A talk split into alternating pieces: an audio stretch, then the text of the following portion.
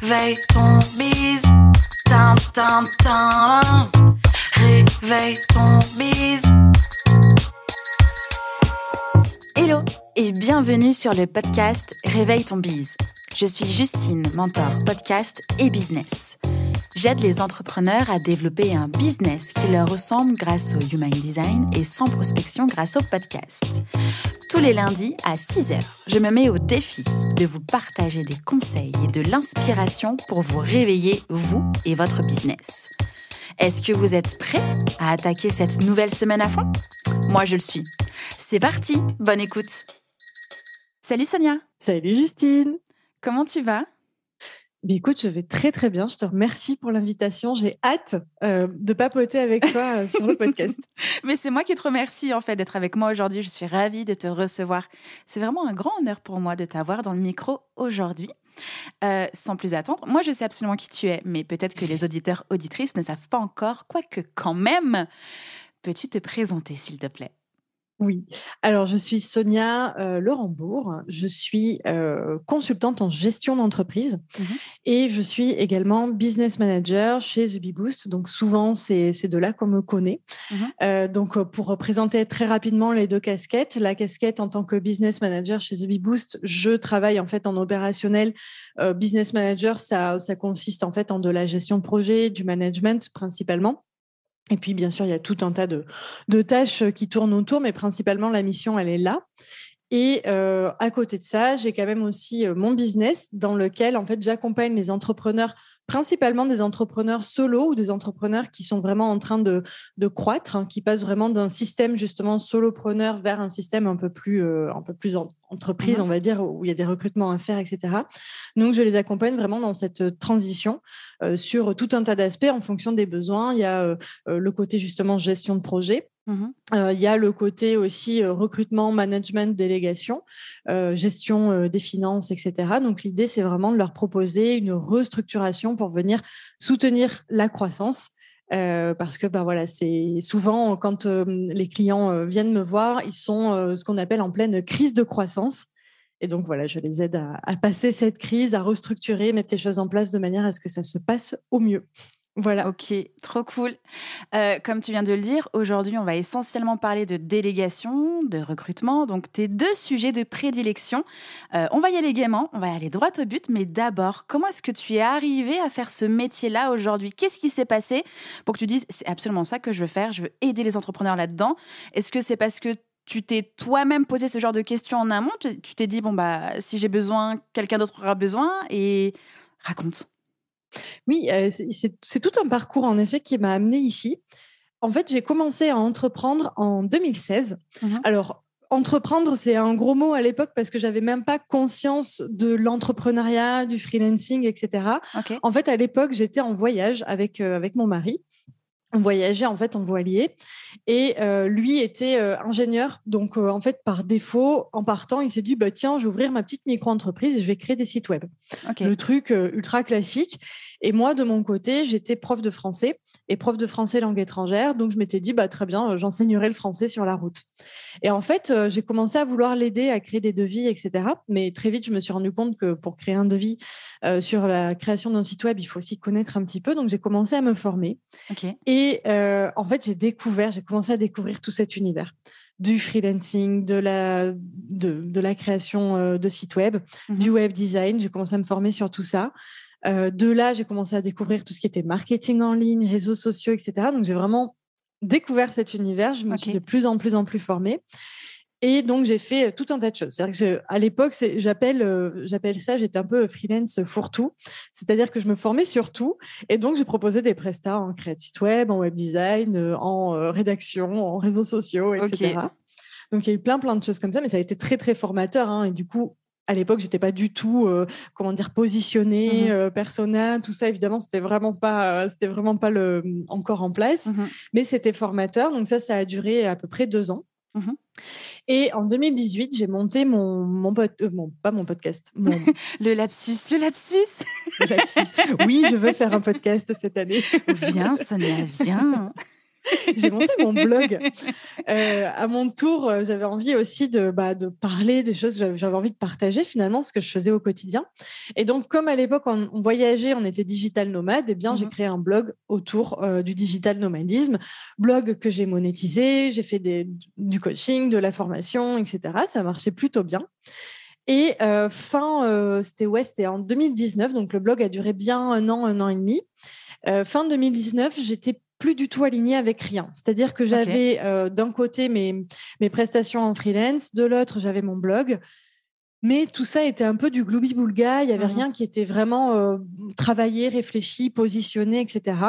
Et euh, je me reconnaissais de moins en moins, on va dire, dans le, dans le blogging. J'aimais pas trop le fait d'être toujours mis en avant de devoir faire des stories, de devoir raconter ma vie, de devoir, surtout sur le digital nomadisme, c'était beaucoup de lifestyle. Mmh. Et j'étais de moins en moins à l'aise, en fait, à l'idée de, montrer ma vie. Je n'aimais pas trop ça. Donc, euh, en septembre, c'est ça, en septembre 2019, j'ai tout arrêté. Mais vraiment tout. J'ai mis un stop sur euh, toutes les activités. J'avais un peu d'argent de côté, bien sûr, euh, pour me permettre d'avoir quelques mois de, de, on va dire, de respiration. Ouais. Et là, en fait, j'ai vraiment, je me suis vraiment questionnée sur qu'est-ce que je veux faire, pour qui, pourquoi, comment, quand, euh, quel type d'offre, etc. Et ça a donné du, en fait, je veux être assistante. Parce que c'est quelque chose que je faisais déjà euh, auprès de certains clients. Euh, parce que voilà, de fil en aiguille, quand on est freelance pour tout, on se retrouve à faire plein de choses. et du coup, du coup, en fait, je me suis rendu compte que ce que je faisais avec ce client-là, c'est ce qui me faisait le plus vibrer. Donc, en 2019, je me suis reconvertie en tant que, euh, qu'assistante. Et euh, très vite, en fait, d'assistante, je suis passée à, on va dire, un peu bras droit. Et de bras droit, vraiment, je me suis retrouvée, euh, enfin, je me suis repositionnée en tant que business manager. Donc, en fait, à partir du moment où je me suis vraiment positionnée en tant qu'assistante, où j'ai compris ce que j'aimais, mmh ce que j'aimais faire, ça a été très, très vite. Et les compétences, en fait, elles sont arrivées très, très vite et notamment parce que je les avais aussi expérimentées pendant euh, les trois années précédentes en tant que freelance, en tant que blogueuse, etc. Euh, voilà ce qui m'a amené ici. J'ai l'impression quand même qu'on a tous eu un espèce de je sais pas, quelque chose qui s'est passé dans nos vies, mais surtout fin 2019, comme si on avait senti un peu cette, cette fin du monde qui arrivait.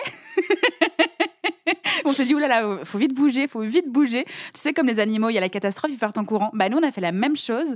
Moi, mon pivot aussi, le moment où j'étais vraiment plus alignée, où j'ai vraiment voulu euh, reprendre en main mon business parce que j'étais aussi freelance et il y avait du podcast, enfin, dans l'idée, enfin, il y avait plein de trucs. Mhm. Mais il n'y avait pas grand-chose au final, mis à part passer beaucoup de temps à faire plein de trucs, tu vois. Oui, je vois ce que tu veux dire, c'était pareil pour moi. Et il y a eu un, un éclair d'esprit, on s'est plus ou moins tous dit en même temps, OK, il faut faire un truc de ma vie parce que là, ça va pas du tout. c'est ça, c'est marrant. C'est très drôle. Je l'avais jamais euh, pensé comme ça, mais je pense que tu as raison. Fin 2019, il devait peut-être déjà y avoir une espèce d'énergie du mmh. changement. Peut-être. Euh, qui, euh, qui s'est amorcée, c'est possible.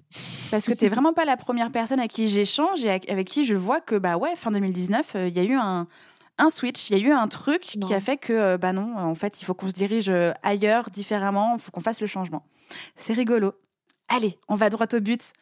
Délégation, recrutement, here we go. Quel est l'intérêt pour toi de déléguer certaines choses lorsque l'on est solopreneur? Oui. Alors, question simple, réponse simple, ça permet d'aller plus vite. Ok. Euh, voilà, ça c'est la première raison.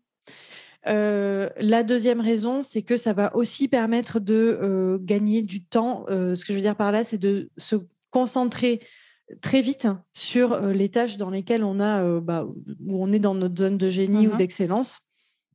Et, du coup, bah, gagner du temps sur son quotidien, sur sa charge mentale. Donc, il y a vraiment deux, aspects. Ouais, le côté, je développe mon business plus rapidement. Et mmh le deuxième, je le fais sans, alors sans, en tout cas, on évite le burn-out. Quoi. Ça, permet d'éviter ça. Est-ce que déjà à ce moment-là, il peut y avoir cette idée de euh, développement financier? On est vraiment focus, vraiment genre j'ai besoin de gagner du temps, j'ai besoin de me reconcentrer, j'ai besoin de reprendre les rênes de mon business? Quand tu dis focus financier, est-ce que tu veux dire par là que tu cherches à avoir un retour sur investissement dès le départ sur euh, OK, c'est cette question-là. Mmh alors justement, je, pense que les, prestataires, on va parler de prestataires parce que quand on est solopreneur, généralement on, ne recrute pas en CDI tout de suite. Euh, pour moi, ils n'ont pas, pas forcément besoin d'avoir un retour sur investissement direct. Mmh Bien sûr, quand on va recruter, un, par exemple, un expert en Facebook Ads, oui. en plus, la presta, elle coûte un peu cher. Mmh. Et là, on va tout de suite chercher à avoir du ROI. Pareil pour un copywriter, par exemple. Euh, mais quand on cherche en fait à déléguer des tâches, celles qui doivent être faites dans le business, mais qui ne rapportent pas forcément d'argent, le ROI, il est là, sauf qu'il n'est mmh pas financier. C'est vraiment un ROI de temps, euh, de sérénité, de mmh. charge mentale.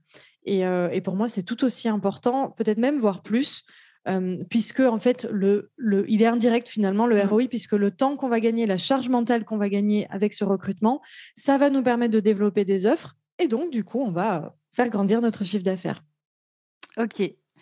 C'était bien ce que je pensais, mais j'avais vraiment besoin de poser cette question-là parce que c'est vrai que moi, au départ, quand j'ai euh, délégué, quand j'ai commencé à déléguer, j'ai commencé avec des stagiaires. Euh, parce que j'avais envie de transmettre, parce que j'avais. Voilà, pour moi, c'était vraiment. je, veux avoir des personnes autour de moi qui sont tout aussi passionnées sur un projet en mm. plus qui n'était pas du tout mon business, c'était mon premier podcast. Donc c'était vraiment la transmission et l'apprentissage.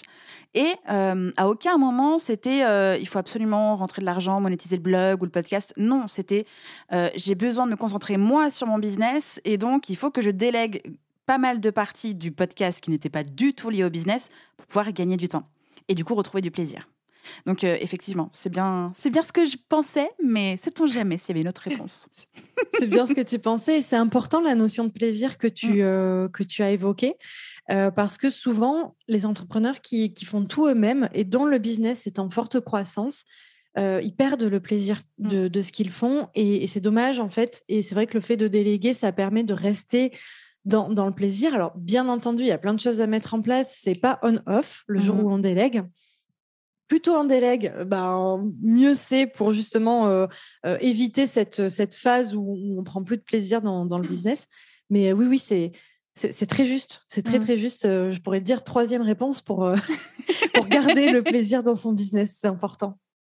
Et comme tu viens de le souligner, plutôt on commence à envisager de déléguer, mieux c'est. Ce qui me permet de faire une super transition vers ma question. Quand et comment est-ce qu'on commence à préparer son entreprise pour pouvoir déléguer? Oui. Alors, euh, je dirais dès le début. Euh, et pour autant, c'est pas nécessaire de déléguer tout de suite. Je mmh vais essayer de développer tout ça. Même si on n'a pas une vision grande entreprise, et c'est OK. Euh, moi, par exemple, pour mon business à moi, celui où je fais du, consulting, j'ai pas du tout une grande vision d'avoir des bureaux, une équipe de 50 personnes, etc. Euh, pour autant, je trouve que préparer, structurer son business dès le départ, avoir des bases solides qui permettent euh, en fait de, soutenir vraiment notre croissance au fur et à mesure, c'est important parce que le jour où on va croître, on va pouvoir se reposer dessus. Mmh soit on va pouvoir déléguer, soit par d'autres moyens aussi, mais euh, ça va vraiment nous permettre d'être d'être tranquille. Versus et je l'ai vécu aussi hein, quand j'étais euh, freelance fourre-tout, évidemment que je n'avais aucune structure dans mon entreprise. Mais du coup, je l'ai vite compris aussi, c'est-à-dire que euh, si on ne fait pas ce travail de structuration, je vais rapidement après évoquer ce que c'est. Mmh euh, le jour où on commence à croître, où le, chiffre d'affaires notamment commence à se développer, la clientèle commence à se développer, on est vite perdu, on perd vite pied et on, on a un peu cette sensation que le business nous glisse entre les mains. Donc, en fait, l'idée, c'est vraiment essayer de structurer dès le départ. Qu'est-ce que j'entends par structurer?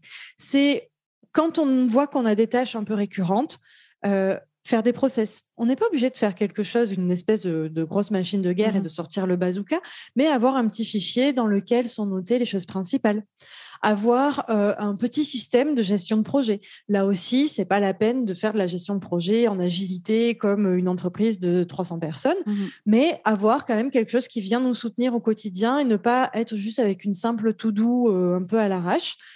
Euh, également au niveau des finances, apprendre à suivre au fur et à mesure ces finances, les entrées, les sorties d'argent, qu'est-ce que je dois à l'État, qu'est-ce que qu'est-ce que je me verse à la fin du mois, etc. Et en fait, s'habituer dès le départ à avoir un espèce de suivi, un tracking un petit peu de tout et d'avoir conscience finalement du moteur de son business. Euh, la structuration d'entreprise, c'est vraiment ce qu'il y a sous le capot.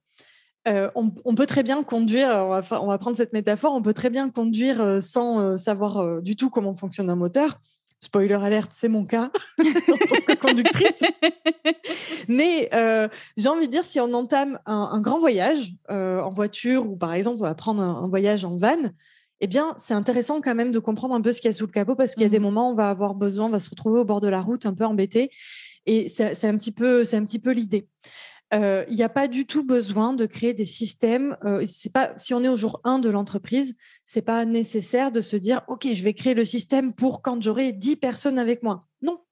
L'idée c'est juste d'avoir le système qui correspond à la personne et à son entreprise à ce moment-là et elle va la faire grandir avec elle au fur et à mesure, elle va rajouter des briques euh, au fur et à mesure. Quand tu parles de système, qu'est-ce que ça veut dire? Alors pour moi, un système, c'est vraiment euh, l'ensemble de justement de ce qu'il y a sous le capot. Et on va avoir divers systèmes. On va avoir par exemple le système de gestion de projet.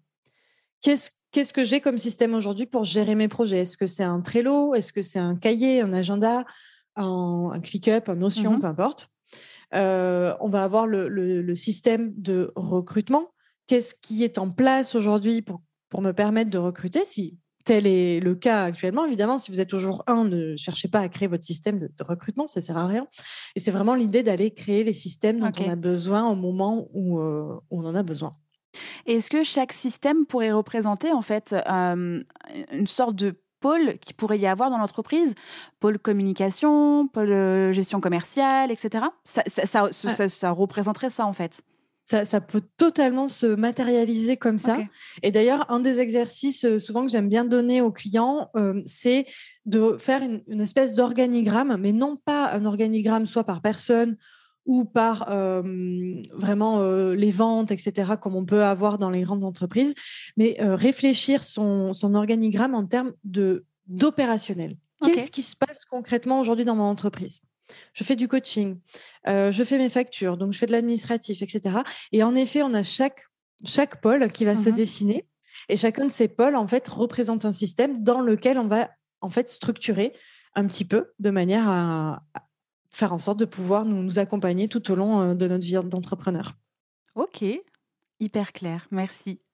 Comment est-ce que justement, est-ce qu'on détermine ce qu'on souhaite déléguer Parce qu'une fois qu'on a son organigramme, une fois qu'on a une vision, une visibilité sur les différents systèmes, sur ce qui se passe à l'intérieur, qu'est-ce qu'on décide Comment on décide ce qu'on veut déléguer? Alors, excellente question. Il y a plusieurs. C'est bien que tu aies des bonnes questions, Justine. il y a, euh, comment dire, il y a plusieurs euh, façons d'entrer, il y a plusieurs angles en fait, on va dire. Mmh Généralement, on va commencer à se poser cette question quand on commence à en ressentir le besoin. Euh, et donc là, généralement, on sait. On sait qu'on a des tâches qui sont chronophages, qui nous prennent trop de temps. C'est souvent, ça, quand on est entrepreneur sur le web, ça tourne souvent autour de la création de contenu. Euh, et donc, c'est plus un, quotidien où on est un peu essoufflé, un petit peu sous l'eau, où on, identifie déjà de base les tâches qui sont, qui sont nécessaires de, recruter.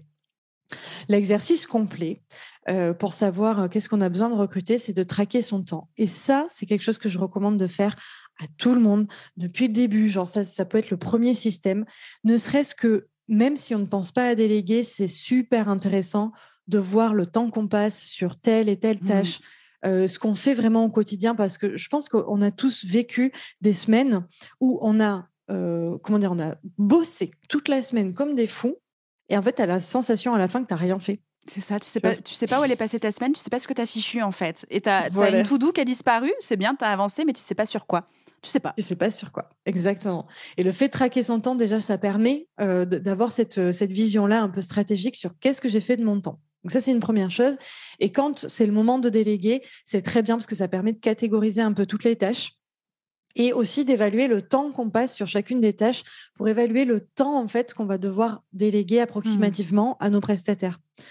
Donc ça, c'est, euh, c'est, c'est vraiment la, chose, enfin, je recommande vraiment si ceux qui nous écoutent ne traquent pas encore leur temps. Euh, il y a plein de logiciels qui permettent de mmh. le faire. Il y a des logiciels gratuits euh, où on, on, peut catégoriser les tâches et, voilà, ça, ça, aide beaucoup. Complètement. Bah, par exemple, là, on est en train d'enregistrer un épisode, toi et moi. Mon Toggle est lancé. Enregistrement RTB. Et voilà, à chaque fois. Et c'est vrai que toi aussi, tu es en train de... Ouais. Toggle, tu utilises également? Oui, Toggle aussi. Ok, parfait. Donc, application gratuite disponible en application ordinateur, mobile et iPad, euh, enfin tablette, quoi, pour ceux qui sont en dehors de Apple. Pauvre de vous, mais c'est pas grave, on ne juge pas. C'est super efficace. Euh, ça permet aussi de. Moi, c'est les premières choses que j'avais analysées avec Toggle. C'était finalement mon, mon, taux horaire, mais le vrai. Mmh. C'est-à-dire pas celui que je facture aux clients, surtout quand on est freelance, euh, mais en fait, concrètement, ce que le temps que je passe au travail euh, divisé par le chiffre d'affaires et ça donne le, vraiment le taux horaire. Euh, au début, ça permet de se rendre compte que c'est minable oui. et que il faut être. Enfin, ça permet aussi de, se dire ok, je vais être plus efficace. Euh, va falloir que je sois en tout cas plus efficace là-dessus. Ça, il faut soit que j'arrête de le faire, soit que je le délègue, etc. Donc, ça donne vraiment plein plein d'indications. Mmh mais justement, quand on a l'habitude de se timer et qu'on est solopreneur, on a donc toutes les casquettes et on développe une certaine efficacité, agilité à pouvoir tout faire très rapidement. Et du coup, on voit qu'on passe trop de temps pour nous, mais pas beaucoup en fait au final. Euh, et au moment où on commence à déléguer certaines choses, on se rend compte qu'en fait c'est plus long, plus lent, peut-être moins efficace ailleurs que chez soi. Comment est-ce que on peut se foutre la paix en fait avec ça en disant mais je comprends pas, met deux jours, j'ai mis une heure et demie, qu'est-ce qui se passe? Tu vois ce que je veux dire? Oui, je vois. Alors il y a plusieurs, euh, il y a plusieurs astuces. Mais il y a aussi un, côté mindset euh, qu'il faut travailler. Et là, j'ai pas de, j'ai pas de recette euh, magique. Il y, y, a un gros travail sur soi à faire hein, quand, on, quand on commence à déléguer. C'est vrai qu'il y a toute cette partie technique de je passe de je fais tout à je délègue, je me sens plus soulagée. Mais mmh ça vient en effet, c'est très intéressant que tu en parles, c'est que ça vient, euh, euh, comment dire, oui, ça vient bousculer l'entrepreneur. Euh, ça, vient réveiller d'autres problématiques de mindset. Mmh et en fait, c'est aussi ça quand j'accompagne les clients sur, sur cette progression. Ok, je leur donne euh, toutes les méthodos, etc. Mais ça ne résout pas de toute façon ce côté euh, oh, je confie mon bébé à quelqu'un, mmh. euh, c'est moins bien fait, ça prend plus de temps, ça m'agace, elle comprend pas les process, etc. etc. Alors, techniquement, comment on peut parer à tout ça?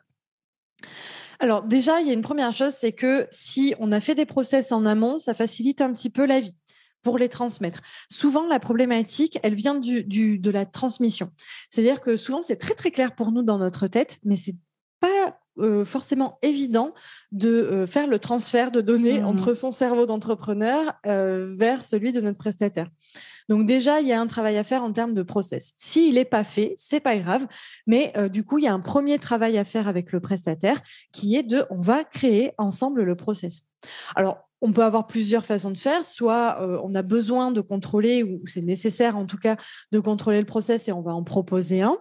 On va euh, proposer à la personne qu'elle travaille dessus et il va y avoir des allers-retours en fait en itération de manière à, à peaufiner la chose jusqu'à ce que tout le monde soit mmh OK, on va dire. Ou alors, on peut aussi très bien proposer au prestataire euh, de créer le process de A à Z. Et après, pareil, on a euh, tout un travail en itération. Mmh Ça, c'est super important. Et aussi, ce qui va euh, permettre de, on va dire, parer un petit peu à ce problème de c'est moins bien fait, je comprends pas, le temps qu'elle passe, etc. C'est le feedback et la communication communiquer, communiquer, communiquer. C'est hyper important, surtout dans un processus de d'onboarding de la mmh personne où elle connaît pas encore totalement le business, euh, de, de, faire énormément de feedback. Les prestataires, ils vont pas forcément vous réclamer les feedbacks. C'est comme ça, ils enchaînent. Moi, j'ai été assistante, je, sais ce que c'est. On n'a pas forcément euh, le temps euh, ni le, besoin sur le moment de demander du feedback. Mais par contre, la responsabilité de l'entrepreneur, c'est vraiment d'en donner à fond. Mmh que ce soit bien, pas bien, euh, à recadrer, peu importe, et toujours bien expliquer pourquoi. Pourquoi ça me plaît, pourquoi ça me plaît pas, et qu'est-ce que je te demande, parce que faire un feedback, c'est censé être constructif. Donc, soit tout va bien et la demande, en fait, c'est bah, de simplement euh, rester comme ça. Soit il y a besoin de recadrer. Donc, la demande, c'est euh, je trouve que, par exemple, tu passes trop de temps. Bah, moi, je, la problématique, c'est que ça me coûte très cher. Mmh moi, j'ai l'impression que je le fais en une heure et demie et j'ai l'impression que toi, tu as besoin de 4 ou 5 heures pour le faire. On discute déjà de comment ça se fait. On, souvent, c'est très logique. Enfin, La mmh personne, en fait, euh, il y a plein de choses auxquelles elle n'a pas accès, etc. Donc, ça peut expliquer des, mmh choses. Et la demande, c'est ben voilà, en fait, on va travailler ensemble de manière à ce que euh, tu y passes moins de temps, c'est important, etc. Je ne sais pas si j'ai euh, si j'ai vraiment répondu. Complètement. Si, si, si, complètement. et justement, ouais, le feedback. Non, mais tu as totalement raison de, de, le préciser. Et moi, j'ai délégué à plusieurs personnes, à même différents, on va pas niveau, mais profils de personnes, aussi bien des stagiaires. Mmh. J'ai eu deux expériences d'alternance, une pas bien, une géniale, des prestataires. Et effectivement, le feedback, à chaque fois, c'est l'élément central. Tu peux avoir les meilleurs process du monde, tu peux faire un super recrutement, c'est pas de feedback, ça sert à rien. Et des deux côtés. Mais c'est vrai qu'effectivement, le freelance va moins solliciter les feedbacks. Tandis que le stagiaire, s'il a besoin de ça pour avancer, l'alternante euh, a besoin de ça aussi pour avancer, et puis bah, le prestataire un peu moins. Mais voilà, quand, encore une fois, tout dépend aussi à quel euh, degré de, pas d'investissement, mais euh, à quel niveau le prestataire vient travailler dans ton business. Si dans ces cas-là, on est sur un copywriter, le feedback, c'est oui, j'aime bien, ou enfin, tu vois, enfin, ou alors sur les process ou le regard. Tout à fait. Mais si la personne est intérieure dans, dans ton business, qu'elle voit les chiffres, qu'elle voit tout ça, mm. là, le feedback, il est absolument nécessaire, quoi. Oui, c'est ça. Et pour compléter aussi, donc par rapport à cette question de comment je fais en fait pour lâcher prise un petit peu mm. euh, sur le fait que bah, on ne s'est pas toujours fait exactement comme je veux, etc. Il faut aussi euh, avoir conscience que il y a vraiment un temps d'adaptation, un temps d'imprégnation mmh. qui est incompressible, qui va, selon moi, aller de 1 à 3 mois en fonction de la mission qu'on confie à la personne. Si c'est juste, entre guillemets, hein, euh, du montage, par exemple, de vidéos, un mois, normalement, c'est suffisant. Si mmh. on est sur une mission un peu plus euh, complexe, eh bien, trois mois, ça ne sera pas trop peut-être pour que euh, la personne soit vraiment intégrée, enfin, mmh qu'elle comprenne le système de, de fonctionnement, etc. Euh, faut pas oublier aussi que les prestataires, euh, ils n'ont pas qu'un seul client. C'est euh, une des problématiques dans notre dans notre milieu qu'il faut prendre en compte. Hein, c'est que on recrute rarement des personnes à temps plein, en tout cas pas au début. Mmh et donc, bah, ces personnes, il faut bien qu'elles vivent. Donc, elles ont plusieurs clients. et forcément, en fait, elles, ça leur demande de switcher. le, le, cerveau. C'est-à-dire quand je passe de, du business de chez Justine à, par exemple, au business de, de chez Sonia, euh, ça demande vraiment un effort en fait à leur, euh, cerveau pour passer de l'un à l'autre. Donc il faut aussi prendre ça en compte et, faire attention à leur charge de travail. Normalement, les prestataires sont censés gérer leur charge de, travail, mais c'est pas toujours évident aussi pour eux euh, parce que toutes les problématiques de freelance hein, qu'on connaît. Donc c'est bien aussi en tant qu'entrepreneur, en avoir conscience et les accompagner dans, ce, dans, dans cette démarche-là faire attention de ne pas toujours être trop dans la demande, mmh euh, de ne pas solliciter la personne au dernier moment, etc. Euh, et c'est aussi ça, je terminerai là-dessus, c'est que parfois, on a euh, des entrepreneurs qui, qui, ont une très grande exigence, qui vont considérer que le freelance, il est avec eux dans leur business, il est là pour leur aider, etc., pour les aider, pardon mais euh, ils, prennent, ils, ont, ils ont du mal en fait à prendre conscience du fait que la personne est, vraiment euh, aussi sur d'autres business. Mmh et ils vont avoir tendance à les sursolliciter euh, de manière informelle, etc. Et à les surcharger et du coup vraiment à trop décharger la charge mentale. Et c'est là où on revient à la question de système. Vraiment, c'est super important de créer un système de communication, d'échange, etc. De créer un cadre en fait dans lequel tout le monde sera à l'aise. À la fois l'entrepreneur, il pourra s'exprimer librement et demander librement mais dans un cadre précis qui fait que ça ne surchargera pas euh, le, freelance qui travaille avec lui. mais du coup, par rapport à, ce qu'on souhaite déléguer et par rapport peut-être aussi au, au, niveau ou au budget qui est alloué, comment est-ce qu'on décide qui est-ce qu'on veut recruter? Tu vois, moi j'ai commencé avec des stagiaires, après il y avait des prestataires moi aussi un, euh, enfin une alternante pourquoi pas un salarié? Tu vois ce que je veux dire? Comment est-ce qu'on décide du profil dont on pourrait avoir besoin? Alors, ça dépend de plein de choses. Il n'y a pas de réponse type. Ça va dépendre de ton business. Mmh ça va dépendre euh, de ta vision que tu as, de ton, de ton business model, de ta façon de travailler, etc. Euh, et ça va euh, aussi dépendre de, de, comment tu es à l'aise. Pour moi, la question, il y a, y a, deux, y a deux thématiques. Donc, il y a la thématique du statut. Mmh stagiaire, freelance, salarié. Et il y a la thématique de l'expertise. Est-ce que je prends un assistant, un community manager, un rédacteur, etc.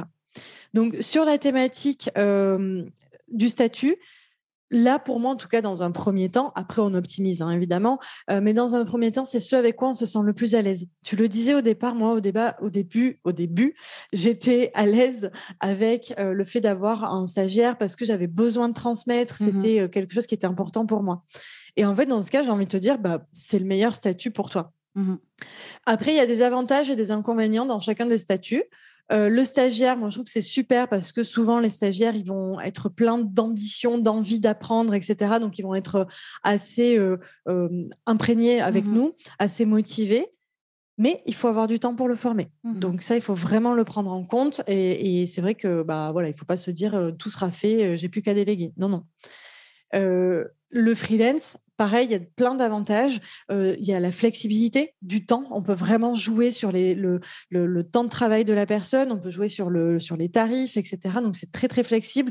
Pour un business qui, euh, qui est encore un peu petit, hein, sans, sans du tout être péjoratif, hein, mais quand on est solopreneur, c'est quand même super pratique. Mmh mais voilà, l'inconvénient, on en a parlé, c'est que bah, la personne n'est pas forcément 100% sur le business. Donc, ça peut créer parfois de la tension ou des problématiques de gestion.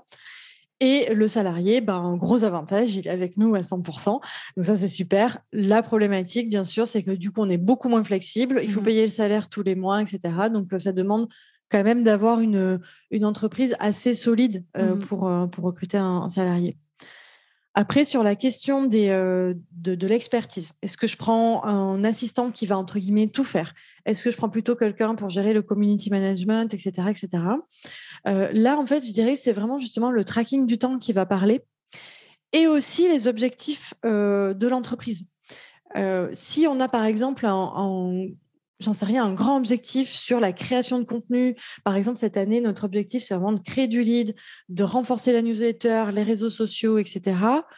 Peut-être que ça va être intéressant d'avoir un social media manager qui va vraiment gérer tout ça, qui va nous aider sur la stratégie, etc. Au contraire, si euh, on est à l'aise dans la création de contenu et que c'est quelque chose qu'on souhaite vraiment garder, mais qu'on a vraiment euh, besoin de déléguer toute la partie un peu technique et programmation qui prend du temps à l'entrepreneur, l'assistant, ça peut être un super bon plan parce que l'assistant, son gros avantage, c'est qu'il est, euh, il est multi, euh, multi tools, quoi. Hein. c'est mmh vraiment un couteau suisse. Et il va pouvoir gérer ça, mais de temps en temps aussi, il va pouvoir nous accompagner sur d'autres petites choses, etc., gérer les mails. Donc, voilà, ça dépend du profil, ça dépend mmh. du besoin, le, des objectifs. Donc, regardez le tracking euh, de votre euh, temps, mmh catégorisez bien les choses et euh, aussi regardez les objectifs que vous avez dans l'entreprise et ça permet un peu de voir un petit peu ce, qu'on, ce, dont on a besoin. Mmh Je te rejoins à 100% là-dessus, en tout cas sur les différents profils et surtout sur les différents besoins. Sur mes, mes, premiers, mes premières embauches, hein, parce qu'on peut aussi parler, bah, mmh. quand ce sont des stagiaires, c'est quand même des embauches j'ai profité en fait que tout le monde soit confiné, qu'on soit tous en télétravail pour pouvoir avoir des stagiaires. Et euh, je voulais surtout pas que le ou la stagiaire se retrouve seul en fait à bord d'un truc. Même si j'avais travaillé tous mes process, il y avait tous les templates, enfin franchement c'était euh, c'était à l'aise. En fait j'ai voulu vraiment créer une équipe où quand moi je travaille dans mon entreprise, donc par exemple tous les matins de la semaine je n'étais pas disponible, bah, que ces personnes-là puissent se retrouver en visio ou sur WhatsApp ou peu importe ensemble. Et chacun en fait avait ses, enfin, ses missions. Et j'avais fait aussi attention lors de mon recrutement pour qu'ils soient complémentaires entre eux. C'est-à-dire que si moi je ne suis plus là, parce que je, suis en train de travailler machin, et qu'il y a une question, bah, quelqu'un pouvait aider l'autre.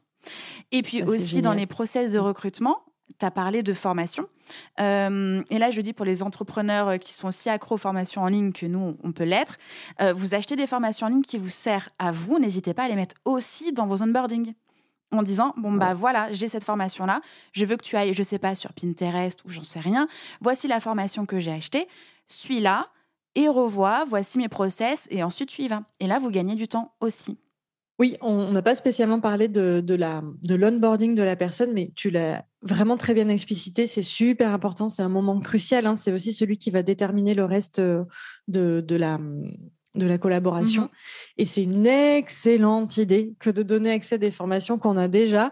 On peut même en financer par moment quand on trouve que c'est pertinent. Euh, mais en tout cas, oui, donner accès, par exemple, j'en sais rien, je veux que tu fasses du Pinterest. Tiens, j'ai une formation Pinterest. Euh, Magique. Complètement. Magique.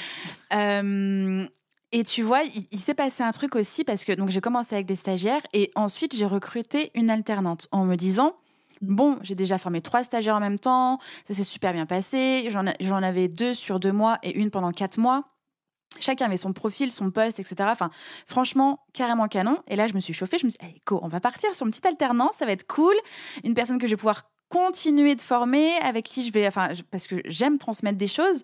Donc, transmission et puis aussi, du coup, opérationnel. Mmh. Euh, sauf qu'en fait, je n'avais pas capté le, le, switch de posture qu'il fallait avoir parce que, certes, stagiaire, donc la personne, tu la formes.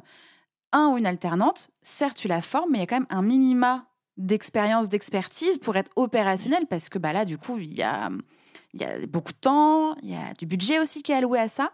Ce qui fait que mon premier recrutement alternance a été un flop, le plus total, le plus complet, où en fait, parce que j'ai je pense, ouais, je pense que ça vient vraiment de la posture parce que tous mes process, tout était prêt, tout, est, tout avait été travaillé. Elle avait les mêmes, le même poste que mes trois stagiaires. Donc tout avait été super travaillé, canon, euh, passation de dingue, tout ça. Mais en fait, non, c'est pas passé parce que, euh, parce que je me suis plantée sur le recrutement en pensant que je pouvais tout lui apprendre, sans penser qu'en fait, si la personne n'a pas envie d'apprendre, bah, tu peux rien y faire. oui. Après, euh, voilà, il y, a le profil, euh, il y a le mmh, profil de la personne, c'est super important. Alors ça, ça peut être une, une petite astuce que, que je peux donner là aujourd'hui concernant le recrutement. pour moi, le, on va dire l'émotionnel, le, oui, c'est ça, l'émotionnel, l'instinct qu'on va mmh. avoir vis-à-vis de la personne. Elle doit, bien sûr, ça a toute sa place dans un recrutement, mais ça doit avoir la dernière place. Euh, au, début, dans, toutes les phases du recrutement, l'idéal, c'est qu'on ne se fie vraiment qu'aux cases qu'on a choisi de cocher. Donc, on va mmh. d'abord en fait réfléchir au profil que l'on veut. Euh, donc en termes d'expertise, en termes de savoir-être, de savoir-faire, d'expérience, etc., etc et vraiment se tenir à ça. Même si on a un super feeling avec la personne, si elle ne rentre pas dans les cases qu'on s'est données, mmh on ne recrute pas la personne. Ça peut être une personne avec qui on garde contact, avec qui on va euh, passer de bons moments, prendre des cafés, etc. si émotionnellement on se sent bien avec la personne, c'est pas un, enfin, why not, hein, c'est pas un mmh frein pour ne plus l'avoir après. Euh, en revanche, en termes de recrutement, euh, il faut vraiment, vraiment rester sur les cases que l'on a euh, déterminées, les caractéristiques qu'on a déterminées au départ. Et souvent, on se fait avoir parce qu'on mmh. adore euh, l'énergie d'une personne, etc. Mais en fait, elle ne rentre pas dans les bonnes cases, en tout cas pas pour ce poste-là. Mmh. et, voilà, du coup, on se fait, on se fait avoir. Et au final, après, c'est plein de problématiques. Donc, l'idéal, c'est vraiment d'avoir ces caractéristiques qu'on veut chez la personne savoir-être, savoir-faire, etc. Et une fois qu'on a plusieurs personnes qui cochent toutes les cases, là, on va faire entrer l'instinct, l'émotionnel, etc. Avec qui je me sens le mieux, avec qui j'ai envie de travailler, avec qui j'ai envie d'aller boire des verres après le travail, etc. etc. Et ça permet d'éviter euh, les petites erreurs. Bah, complètement. Puis en plus, c'était un profil euh, alternant. Alternant égale salarié, égale contrat. et donc, égale pas aussi flexible qu'un freelance. Et oui, c'est ça. Voilà. C'est mm, mm. aussi euh, la problématique, en effet, quand on recrute euh, du salariat ou de l'alternance, euh, entre guillemets, il faut pas se tromper. Mm. Alors après, il y a toujours des portes de sortie, hein, mais elles sont plus complexes à mettre en place que, que, les portes de sortie avec les freelance. Donc oui, oui, faites d'autant plus attention. C'est clair. Selon toi, quelles sont les erreurs les plus courantes à éviter du coup lorsqu'on délègue et ou lorsque on se met en, en position de recrutement? Alors, euh, la première erreur que je vois, c'est euh, de penser que le fait de recruter quelqu'un va euh, résoudre tous les problèmes de l'entreprise. Mmh. Faux. tu as tellement raison de le préciser. je, comprends émotionnellement en vrai hein, cette, cette chose-là. mais c'est oui, c'est en fait, disons que si il y a des, des problématiques d'organisation, de gestion, etc., c'est pas le freelance qui va le résoudre. Euh, il faut vraiment penser qu'il va y avoir cette phase de transition si on ne l'a pas préparé avant et qu'on se retrouve un peu sous l'eau à devoir déléguer. Le problème ne se résoudra pas sur le moment. Il va falloir prendre du temps d'en parler euh, en début de podcast, à créer avec cette personne les process, etc. Donc les problèmes ne se résolvent pas d'un coup. Euh, deuxièmement, l'idée de penser que la, gestion de projet et l'organisation personnelle sont la même chose. Notamment quand on a des entrepreneurs qui recrutent des bras droits ils, cherchent souvent des profils bras droit slash OBM qui, euh, comme moi, vont faire de la gestion de projet dans leur entreprise. Mmh. Euh, c'est très bien parce que ça résout justement ces questions quand même de gestion en interne des projets, etc. Mais à aucun moment, ça résout l'organisation de l'entrepreneur.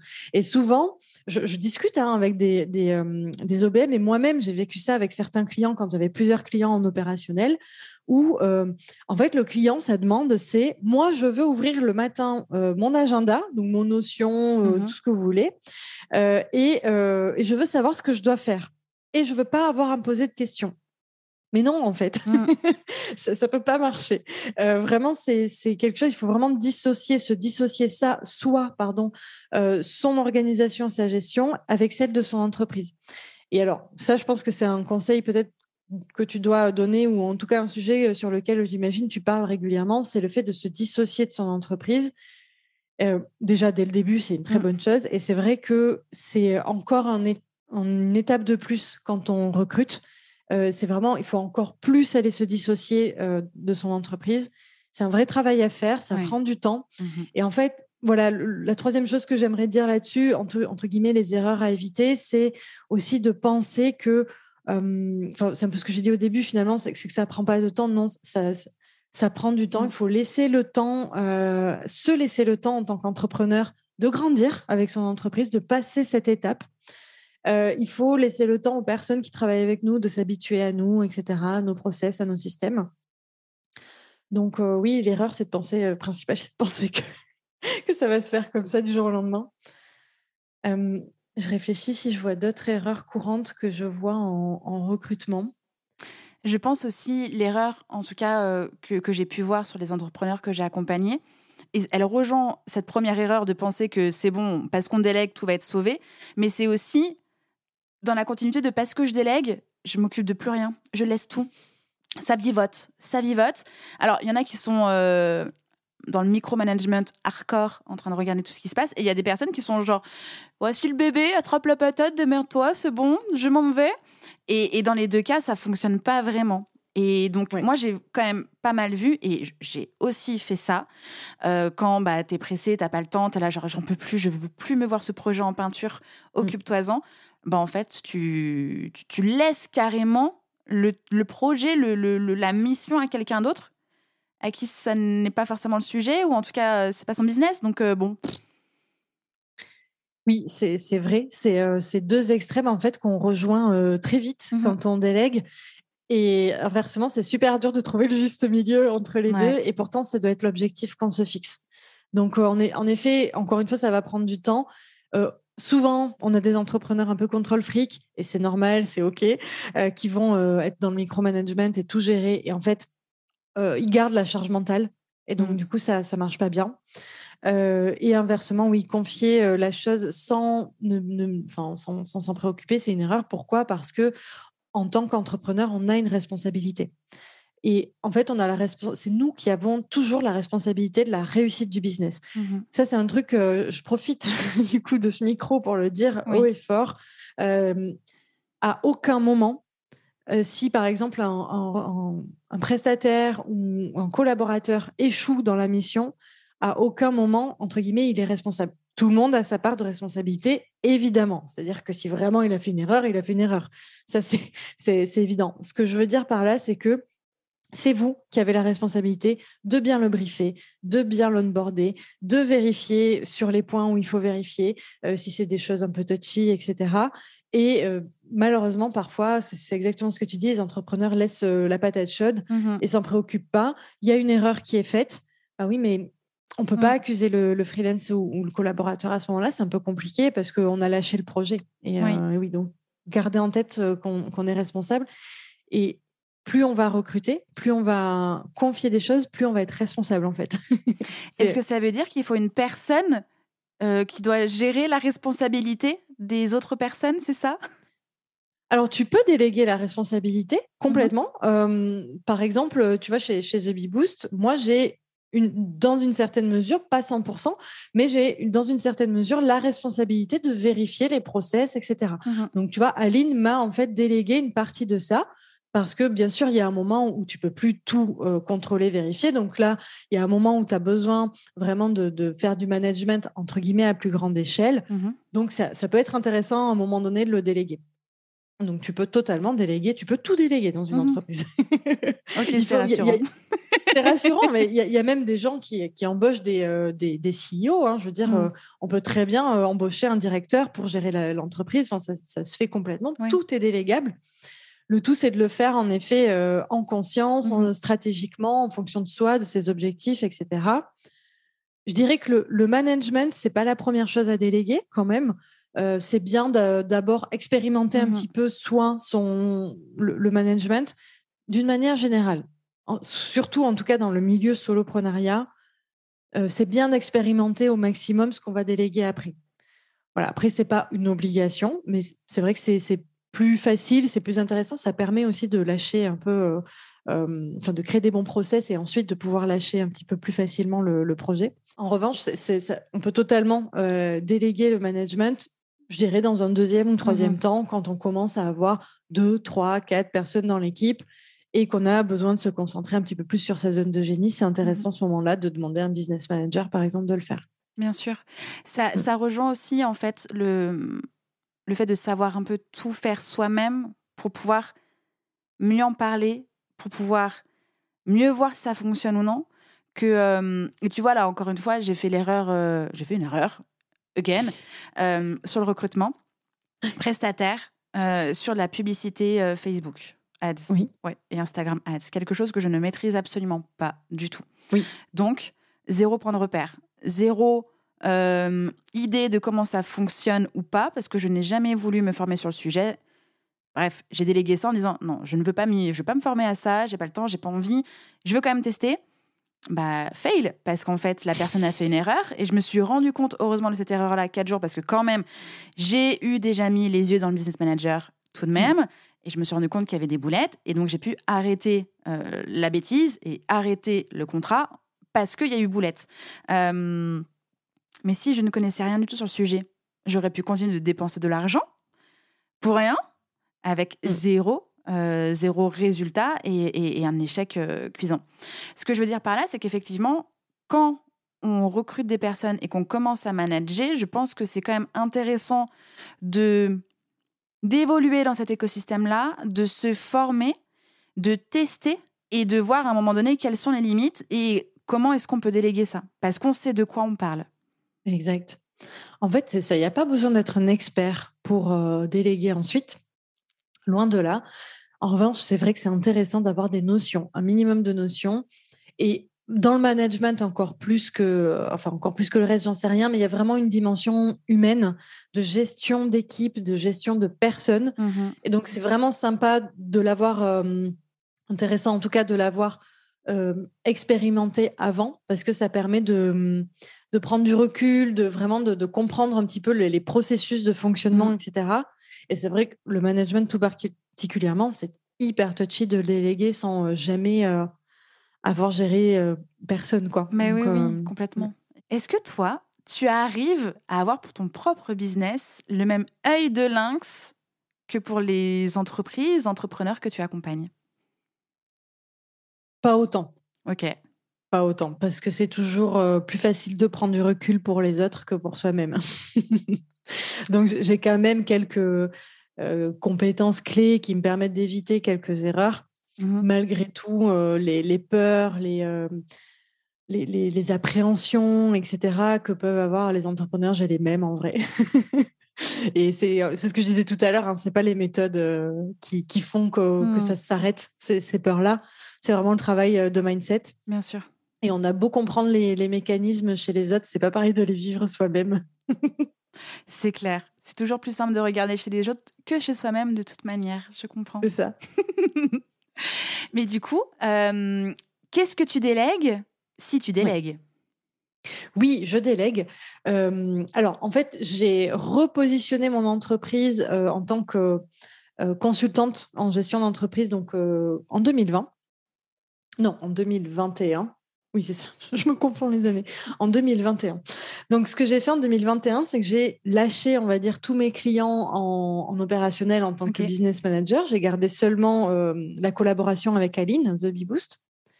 Et du coup, j'ai décidé, à côté de ça, de développer le consulting l'accompagnement, etc. Mmh Donc pendant tout 2021, ça a vraiment été euh, de la recherche, du développement, euh, du test, euh, test and learn, etc. Donc je publiais pas vraiment sur les réseaux, c'était vraiment du bouche à oreille, etc. Donc j'ai pas délégué pendant toute cette année. Et fin 2021, tout était très clair pour moi en termes de positionnement, de stratégie, etc. Donc là, depuis fin 2021, j'ai commencé à, déléguer. donc là, je délègue toute la partie euh, réseaux sociaux, euh, stratégie des réseaux sociaux, euh, création des, des, des, posts mhm. et, et programmation, etc. Donc, je travaille avec une personne, on travaille vraiment en binôme. Je lui donne mes idées, elle me donne les siennes, etc. Elle rédige, elle, elle fait les visuels, etc. Donc ça, c'est cool. Trop bien. C'est ouais, c'est vraiment... c'est le pied total. Franchement, je pense que sans elle, je ne publierai jamais sur les réseaux sociaux c'est hyper chronophage. Et puis moi, c'est vraiment pas ma zone de génie. Hmm. Autant, euh, autant, par exemple, on peut prendre l'exemple d'Aline, c'est assez intéressant. Aline, euh, les réseaux sociaux, en tout cas Instagram, elle a encore 100% euh, de, de l'activité. C'est hmm. elle qui, qui s'occupe de ça. mais elle adore ça. En fait, c'est hmm. une vraie compétence chez elle. Versus chez moi, c'est pas, pas une passion. Quoi. Donc voilà, c'est aussi pour montrer que même à divers mm. niveaux d'entrepreneuriat, Aline qui est quand même un entrepreneur euh, très avancé, euh, bah, on peut aussi ne pas encore avoir délégué euh, l'Instagram, c'est possible. Tu fais bien de le préciser parce que c'est vrai que généralement les entrepreneurs veulent tout de suite avoir un minima de budget pour déléguer le CM, alors qu'en fait c'est peut-être pas nécessaire tout de suite et qu'il y a des choses plus importantes à déléguer en fait. C'est ça, en fonction de bah, toujours pareil, hein, profil, mm, mm. objectif, etc. Euh, donc oui, pour l'instant, en gros, je délègue le CM. Euh, prochainement, j'ai envie de monter un podcast, tu le mhm. sais, Justine. Oui. Ça fait à peu près deux ans que j'en parle. Il est vraiment temps que je, mette ce projet à, bien. Et euh, il est évident pour moi que je vais, je vais déléguer toute la partie montage, mhm. programmation, etc. voilà. Pour l'instant, c'est tout ce que je délègue. C'est déjà pas mal. C'est déjà vraiment pas mal. si, j'ai oublié. il va pas être content que je l'oublie. Je travaille quand même en en non. binôme. T'as oublié ton mari J'ai oublié. Oui, j'ai oublié mon mari. Je travaille quand même en binôme avec Lucas. Bonjour Lucas. Coucou Lucas, si tu nous écoutes. Euh, lui, il a une place un petit peu euh, différente, c'est que il euh, il n'est pas forcément dans l'opérationnel, il est plus dans la partie à la fois stratégique et mmh consulting.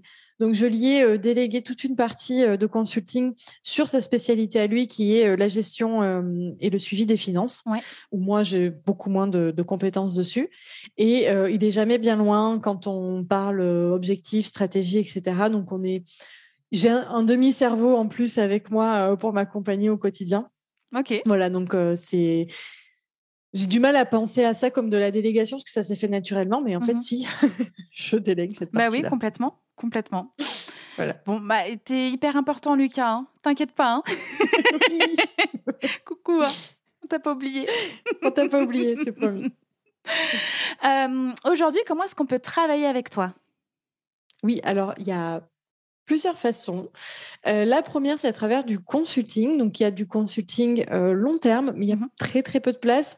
Donc, euh, voilà, généralement, c'est pas la chose la plus facile. Parce que comme je travaille avec Aline à côté, c'est vrai qu'il n'y a pas beaucoup de place. Donc, et sinon, il n'y a pas de place avec Aline entre février, non, entre décembre et mai, en fait, c'est ça, à peu près. En vrai, c'est un peu, c'est un peu ça. Hein. Bah à, peu de choses près, c'est ça. C'est vrai que c'est un petit peu. J'ai, en fait, je vais dire que j'ai à peu près un client en consulting euh, par, euh, par trimestre. C'est mhm. un peu difficile d'en avoir d'autres. Donc, euh, voilà, si vraiment vous avez des problématiques longues, n'hésitez pas à me contacter. On voit, on discute ensemble. Sinon, les deux offres, en tout cas, qu'il y a aujourd'hui et qui sont faciles euh, d'accès, ce sont les Consulting Express. Mmh donc là, c'est euh, bah, le même concept, mais en mode euh, express. Donc, du coup, on vient vraiment ôter l'épine du pied et sortir avec un, plan d'action très clair sur, sur, sur la problématique du moment. Et il y a le petit programme en ligne qui est les systèmes du recrutement. Où en fait je délivre vraiment toutes les étapes du recrutement de A à Z, de quels sont les critères que je vais noter pour la personne, à comment, qu'est-ce que je mets sur mon annonce, quels critères je donne, etc. L'onboarding, la programmation, la planification, etc. Voilà. Trop bien, parfait.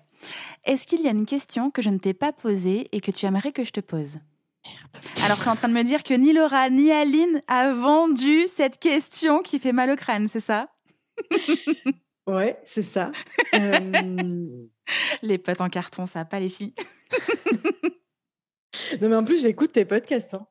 Ils sont pas encore sortis. Ils sont pas encore sortis, cela, c'est pour ça Ah, ok. Maintenant, elles m'ont pas, de... m'ont pas dit oh. les, les méchantes. Euh, une question que j'aurais. Mais en plus, la question, elle est super. Moi, je la pose tout le temps euh, à la fin de mes questionnaires. Est-ce qu'il y a une question que, tu aurais aimé que je te pose? Alors, Le retour de bâton. C'est clair. je réfléchis. Alors, une question euh, très opérationnelle hein, pour le coup. mais ça aurait pu être intéressant de développer le sujet de combien de chiffre d'affaires je dois avoir pour déléguer. C'est quelque chose qu'on n'a pas abordé. Eh ben, je te laisse répondre à euh. cette question. Alors, moi, ce que j'aime dire, c'est que à partir de 40, 50 000 euros de chiffre d'affaires, ça commence à être intéressant de déléguer. En dessous, c'est un peu juste. Je dis pas qu'on peut pas le faire. Mmh On peut faire des investissements dans son entreprise et se dire, bah, en fait, euh, je, je, je, prends, j'en sais rien, sur mes économies, sur ma trésorerie, etc., pour faire avancer mon business plus vite et c'est totalement OK. C'est vrai que en revanche, si on ne veut pas taper dans les économies, à partir de 40-50 000 euros, c'est là où on commence vraiment à pouvoir déléguer sans être dans le rouge et sans être en difficulté, on va mmh dire. Voilà. Et j'aimerais préciser par rapport à ça aussi que ça peut être aussi une idée de, enfin, une question de statut. L'année dernière, euh, j'étais euh, en micro-entreprise, ce qui ne mmh. m'empêchait pas de déléguer en prestataire et aussi alternante. Et en fait, c'était une vraie tannée parce que c'est pas un statut qui permet de déléguer, d'investir, de financer, en fait, d'avoir des dépenses. Euh, parce qu'en fait, bah, sur le chiffre d'affaires qu'on déclare à l'URSSAF, c'est le chiffre d'affaires total de l'argent qu'on a déjà plus. Et du coup, c'est là où, moi en tout cas, ça m'a mise en difficulté fin d'année dernière parce que j'ai eu des bonnes grosses dépenses, mais un bon chiffre d'affaires, mais beaucoup trop de charges. Et oui, c'est hyper intéressant que tu précises ça. Ça complète complètement ce que je dis, parce que c'est vrai qu'à partir de 40-50 000 euros de chiffre d'affaires en micro, c'est là où on va commencer gentiment à se questionner sur euh, mmh le passage en société. Donc, c'est, je trouve très bien de faire ce que tu as fait, c'est-à-dire de tester le mmh modèle en tant que micro-entrepreneur sur la délégation. Euh, on perd de l'argent techniquement, mm. mais voilà, c'est pas grave, c'est quelques mois, c'est des phases de test, etc. Et en effet, oui, quand vraiment euh, on commence à développer, qu'on dépasse les 50, 70, 80 et peut-être même 100 000 euros de chiffre d'affaires, là, c'est évident, oui, qu'il faut passer sur un autre, un autre système de, enfin, statut en tout cas mm, mm. d'entreprise. Merci d'avoir précisé tout ça. C'est vrai qu'on n'avait pas apporté les questions chiffre d'affaires. J'en avais pourtant les questions argent, mais tout était tellement intéressant que voilà, j'arrivais pas à... Et en fait, niveau bise, chiffre d'affaires, on est comment Donc c'est parfait de terminer avec ça. Parfait. Non, mais on pourrait euh, faire un podcast de trois heures. Hein, donc euh. Oui, ou alors on refait une émission de podcast et on fait un focus argent. Et avec Lucas. Et avec Lucas, oui, d'ailleurs, en effet, si tu veux faire un focus euh, argent, il sera bien mieux placé que moi pour papoter avec toi. Et eh ben, on fera un focus argent. Merci pour cet épisode aussi fort en valeur, je veux dire fort en chocolat. Pas vraiment, fort en valeur, en info. Euh, c'était absolument génial. Je... Merci. Mais écoute, un, grand un grand merci à toi. Ce fut un grand plaisir. Ça manquait un peu de chocolat. On peut pas manger du chocolat et enregistrer un, podcast, ça ne fonctionne pas. non, c'est compliqué. Mais un, grand, grand merci pour l'invitation. C'était vraiment chouette euh, de, venir papoter euh, de, recrutement, de délégation, de problématiques d'entrepreneurs. C'est toujours un plaisir pour moi. Et j'espère qu'on a rendu ce sujet qui peut faire peur comme quelque chose d'assez agréable à écouter et pas si compliqué au final si on s'y prend bien, si on est bien accompagné et qu'on réfléchit vraiment correctement au sujet. Voilà, c'est euh, le moment pour les entrepreneurs de mettre leur casquette vraiment de dirigeant. Mhm. C'est pas toujours confortable, mais il n'y a pas besoin d'avoir fait HEC pour ça. voilà. Donc, allez-y, petit à petit, ça va le faire. Merci Sonia, et puis à très bientôt. Salut, bye à bientôt. bye. J'espère que cet épisode vous a plu. N'hésitez pas à partager le podcast à une personne qui veut aussi se réveiller avec vous. Retrouvez l'ensemble des informations et des liens en description de l'épisode ainsi que sur le site internet www.justinarma.com.